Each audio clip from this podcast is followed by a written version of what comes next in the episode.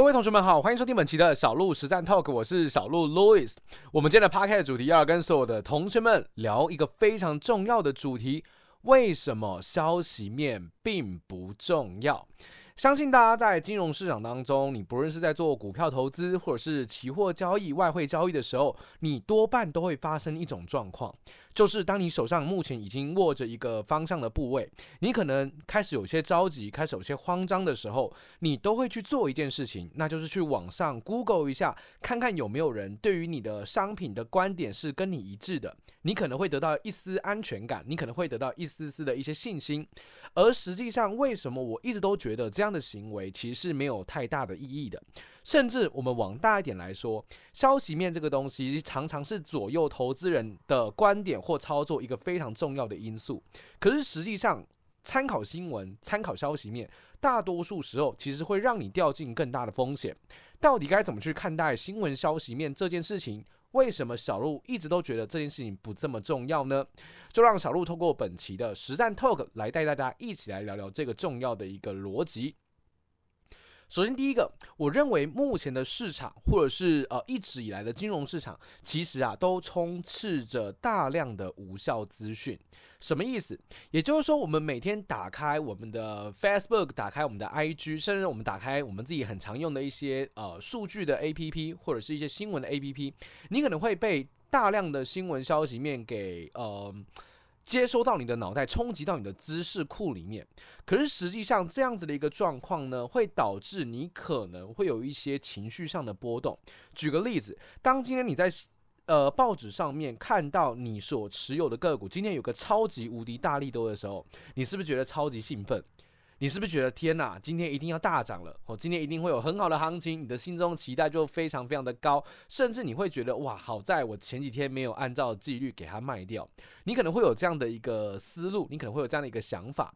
可是实际上你知道吗？大多数的新闻消息都是没有什么太大的意义的，因为很多时候这个利多、这个利空，它反映的并不代表它真的一定会有相对应的涨幅、相对应的波动，反而有些时候就是。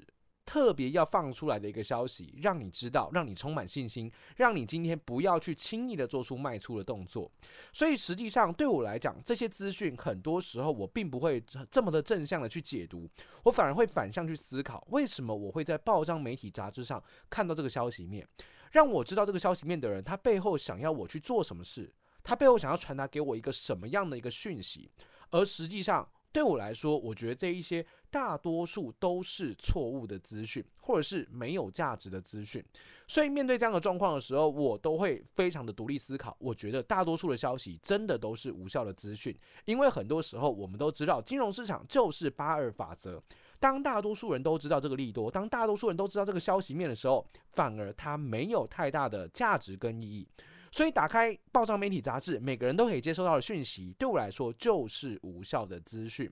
所以，对于我在金融交易的时候，我自己本身非常不喜欢透过消息面来去做交易，甚至是作为交易决策的参考。反而我会反向思考，因为我相信真正的赢家总是少数人，所以拥有独立思考判断能力是相当重要的。第二，我想跟大家来聊一点，就是说，你看到一个利多新闻，你看一个利多消息的时候，老实讲，它不一定会涨啊。你看到利空消息的时候，老实说，它也不一定会跌。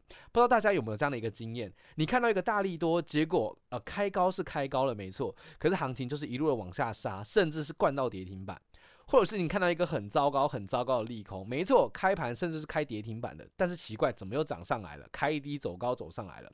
这一切的关键都是建立在于，很多时候利多利空到底会不会反映到市场上，跟几种类型的问题很有关系。比如说，第一个，市场到底怎么去解读这件事情？你认为的利空，市场不一定认为是利空啊。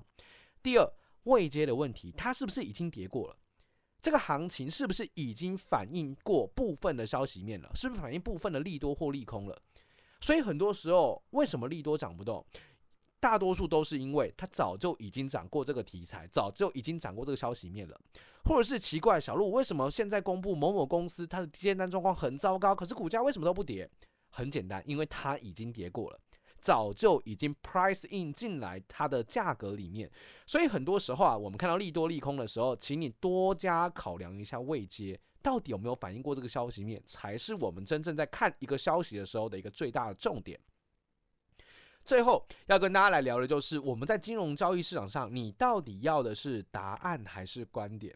像小鹿在呃我的 IG 上面，常常收到很多的投资人会问我一些问题，就比如说，诶，小鹿你怎么看这间公司啊？诶，小鹿这间公司的观点是什么？他的这个订单哦，是该怎么去解读，该怎么去看？很多人常常会想要得到小鹿的观点，但我必须老实说啊，观点这件事情它其实并没有太大的意义。原因很简单，观点它是会改变的。今天。可能看好它，明天可能就看跌它。观点是会随着现在的一个行情做动态的调整，所以并没有一个很稳定的观点，很稳定的展望。甚至很多时候，就是因为你对于一档个股有一个根深蒂固的观念啊，这是好公司，我不用停损。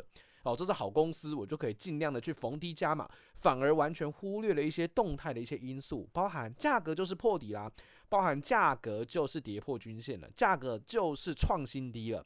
这些消息面，这些实际的数据，很多人选择视而不见，而真正干扰自己交易的，就是因为小鹿，这新闻不是说它很好吗？也正是因为你过度信任消息，而忘记了实际的盘面状况，就会造就你可能发生深度套牢、深度的一个风险扩大的问题。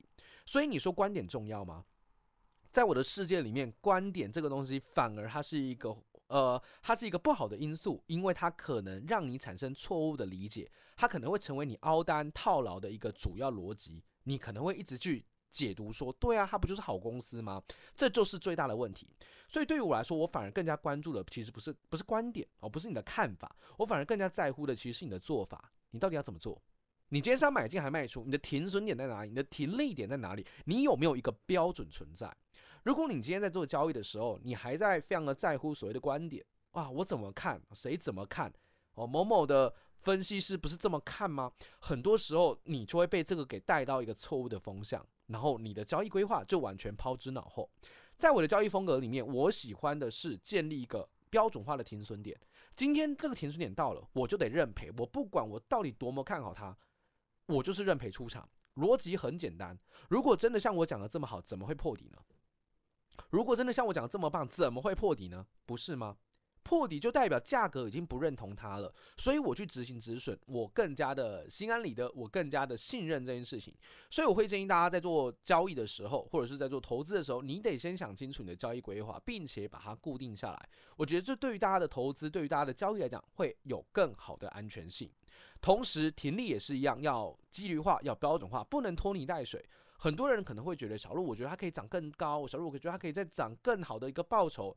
可是也正是因为这样，你可能忽略了行情也有可能在这个地方出现了回撤、出现回档、出现整理，那你的风险也会大幅的扩大。所以我还是觉得在做交易的时候啊，与其去关注这些消息面、这些新闻、这些观点，还不如好好的去研究一下我们在做交易的过程当中到底怎么做可以让我们的绩效变得更好。可以让我们的绩效变得更加的稳定，让你的买卖更加的有凭有据。我还觉得这是一个非常重要的事情。所以小鹿的交易风格本身就是一个科学化的交易哦，就是用固定的交易 SOP 来去应对市场上所有的变化。我觉得这才是真正能够帮助你解决在投资市场上的一个难题的主要方法。所以我是信任科学数据的，我是信任统计学数据的。所以如果你也跟小鹿一样认同统计学数据，认同股市其实是个大型资料库的话，你可以去透过。两个管道来快速的学习掌握科学交易的精髓。第一，你可以透过《投资别再情绪化》这本书籍来学习到科学交易的知识。在这本书籍里面，小鹿分享了非常非常多我在学习科学交易时遇到的难题，还有科学交易到底该怎么去手把手的去呃上手。小鹿在书籍里面都有详细的分享哦，也是真情的分享。这是我把我最近好几年来的研究哦撰写成一本书籍的一个。心血啊，所以有兴趣的同学，你可以透过书籍来做成本最低的学习。当然，第二个，你也可以透过小鹿台股山的 APP 来去学习、认识怎么去使用交易，怎么去使用科学化的交易这件事，让你的交易变得更加有凭有据。从此，你就会发现到交易这件事情其实好像没有你想象中的这么难，因为科学交易本身追求的就是让你更加安心、有凭有据的交易方式。那希望透过今天的内容分享，让大家正确认识到，消息面真的没你想的这么重要，反而你很容易被带风向，很容易产生产生锚定效应，让你带入更大的交易风险。希望今天的 podcast 内容对于大家是有帮助的。那么我们就下周再见喽，拜拜。